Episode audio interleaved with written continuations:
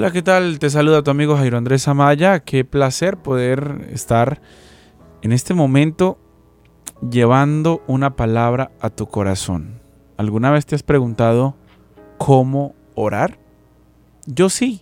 Es más, muchas veces me hice esa pregunta. ¿Cómo debo orar? ¿Cómo debo buscar a Dios?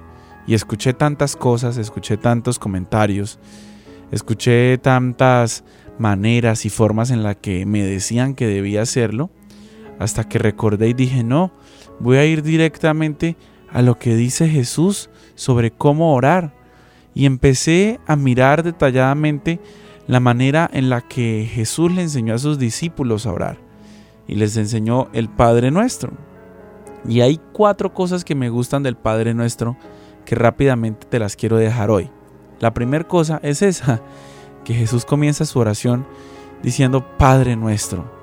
Lo primero, ver a Dios como un papá, ver a Dios como nuestro Padre, ver a Dios como aquel que nos enseña, que nos forma, que nos disciplina, que nos corrige, que nos da el sustento, tal cual es el rol de un padre en el siglo XXI, así el rol de un papá protector, un papá amoroso, y un papá que quiere lo mejor para nuestros hijos. Y no solo eso, sino que nuestro papá, que tengamos propiedad de entender eso, de que Él es nuestro Padre, Padre nuestro, como lo enseñó Jesús.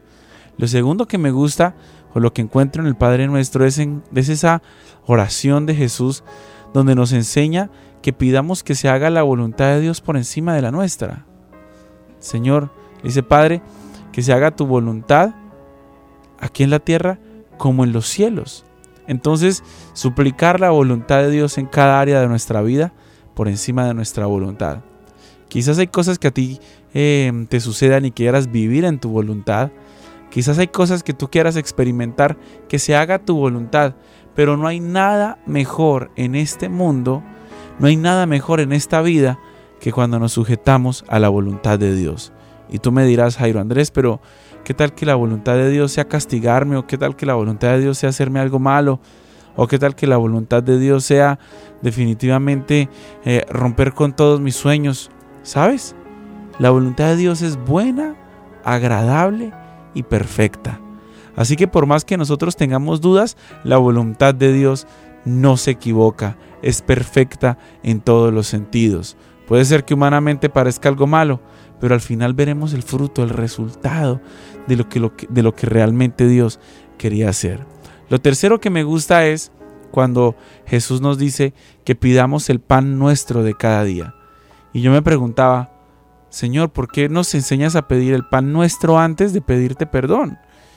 Y era por eso, porque el Señor es más papá que juez. Él nos enseña primero a pedir el pan y luego nos enseña a pedir perdón.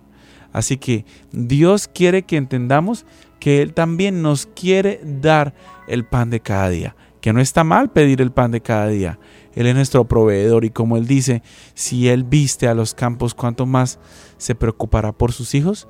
Y lo último, y creo que es lo que más me impacta, es cuando Jesús nos enseña al Padre nuestro, que dice que le pidamos perdón y que Él perdonará nuestros pecados, así como también nosotros hemos perdonado a los que nos ofenden. La gran pregunta es, ¿ya perdonamos a los que nos ofenden? ¿Ya perdonamos a los que nos hicieron daño? Espero que esta píldora a tu corazón te haya impactado tanto como me ha impactado a mí. Aprovecha, compártelo con alguien y que este mensaje pueda llegar al corazón de cientos de personas. Déjate usar por Dios, déjate ser un instrumento de parte de Dios. Bendiciones.